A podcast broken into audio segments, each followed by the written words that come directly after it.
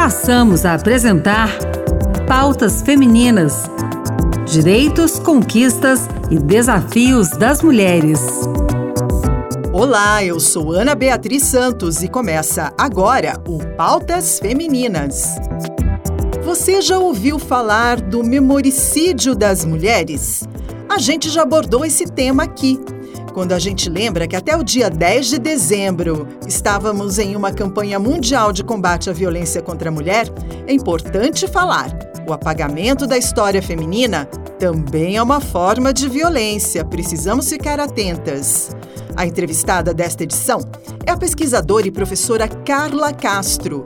Ela trabalhou durante 16 anos para dar visibilidade às escritoras cearenses do século XIX. Ela acabou de lançar o livro Resquício de Memórias, Dicionário Biobibliográfico de Escritoras e Ilustres Cearenses do século XIX, publicado pela Expressão Gráfica.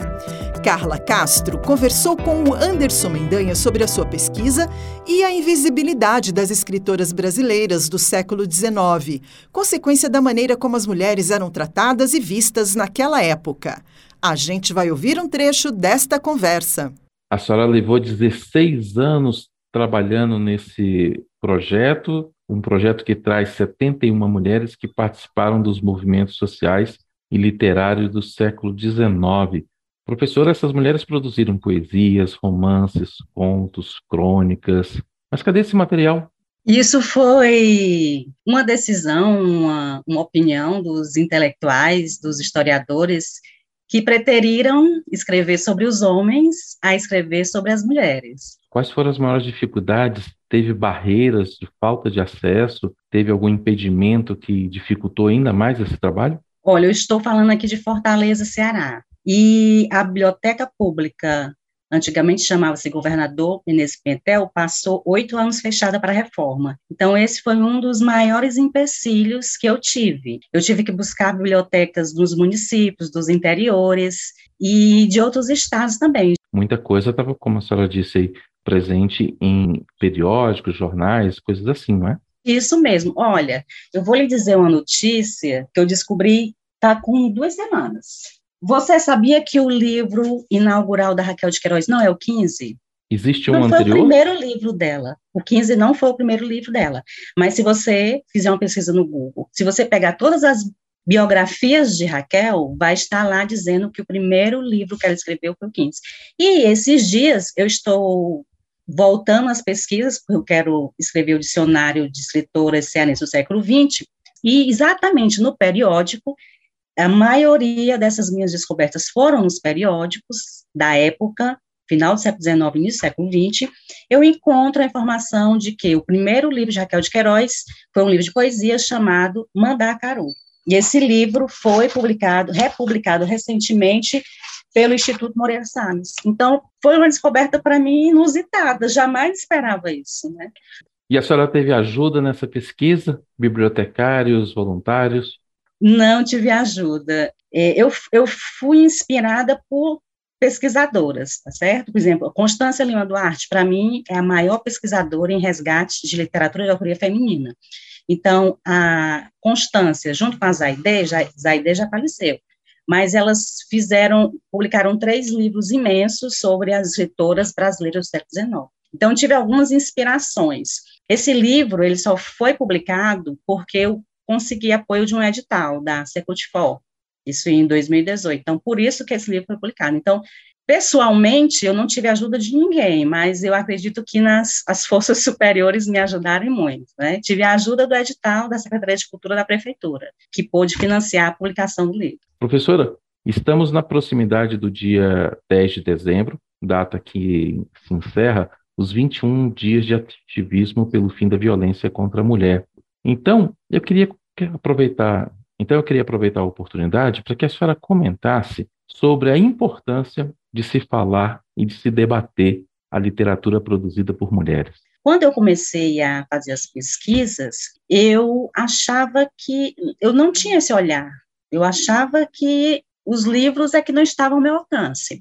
Mas quando eu comecei a participar de estudos, de grupos, de pesquisas com a Constância e outras pesquisadoras de outros países, hoje nós sabemos, e a Constância atribui a, a esse esquecimento, a essa invisibilidade, o termo memoricídio, que memoricídio, ao pé da letra, é a morte da memória. Então, foi uma violência que essas escritoras sofreram. E é importantíssimo que hajam pesquisas. Hoje, em todo o Brasil, em todos os estados, existem professoras, pesquisadoras, nesse intuito, nessa, nessa força-tarefa de trazer à lume esses nomes que estão ali invisibilizados, para que isso não ocorra mais, né, e que elas tenham o devido respeito, o devido valor de suas obras, porque elas foram silenciadas, elas foram apagadas porque os, eh, os contemporâneos delas criticavam o trabalho que elas faziam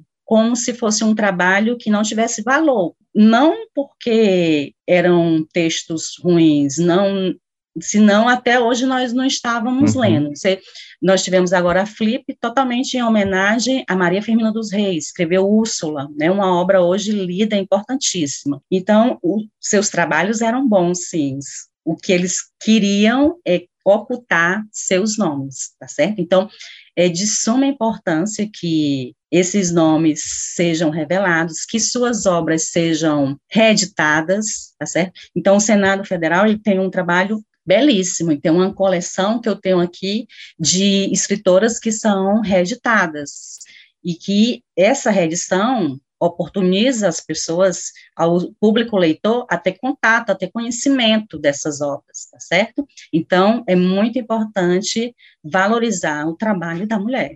A senhora citou que a senhora escreve também poesias, já teve alguns livros publicados, né? Fala um pouquinho desse seu trabalho dessas dificuldades também como escritora de poesia, de conseguir o seu espaço. Há um mês atrás, eu fui convidada para falar sobre a Emília Freitas e pediam uma mini biografia e fazia algumas perguntas sobre a produção, né? E eu falei que tinham publicado um livro, já faz algum tempo, uns mais de 10 anos que eu publiquei esse livro de poesia, chama-se A Vida em Verso. Então, peguei todos os textos, os poemas que eu reuni ao longo da minha vida, feitos na maioria adolescência e juventude, e lancei esse livro. Para fazer esse livro, também foi muito difícil. Esse livro, ele não tem 50 páginas, ele tem umas 45 páginas. E eu passei mais de uma década também para conseguir publicá-lo. E só consegui publicar com recursos próprios. Então, para a gente publicar é, autores iniciantes, que não têm editoras, que não têm patrocínios, a única oportunidade são os editais. Ou agora é mais fácil, né? Você vê financiamentos coletivos através da internet uhum. que tornam viáveis essas publicações. Eu publiquei muitas poesias, mas chegou um momento que eu queria fazer poesia social e tive uma certa dificuldade também as as atribuições, né, do dia a dia, trabalho e como eu sou professora, isso também é, nos leva muito tempo de preparar aulas, de acompanhar uhum. os alunos, corrigir atividades, então me afastou um pouco dessa, desse gênero literário. E hoje eu me dedico mais à pesquisa mesmo, ao resgate de escritoras do século XIX e agora do século XX no, eu vou agora é, selecionar a partir de décadas, né? Vou fazer o, um dicionário das escritoras que nasceram de 1900 a 1910, para facilitar mais a publicação, porque se você ficar só esperando pelos editais, às vezes você não consegue, né? E aquele sonho fica ali engavetado. Então, a gente tem que colocar em prática logo. Estou mergulhada nessas pesquisas agora. Tá certo, então. Professora Carla Castro, assim que a senhora tiver material publicado e essa pesquisa já estiver em andamento, o espaço está em aberto para a gente divulgar e levar esse trabalho à frente. Obrigado pela sua participação. O Pautas Femininas termina aqui. Este programa teve produção e apresentação de Ana Beatriz Santos e trabalhos técnicos de Josevaldo Souza. Obrigada pela sintonia. Tchau, tchau.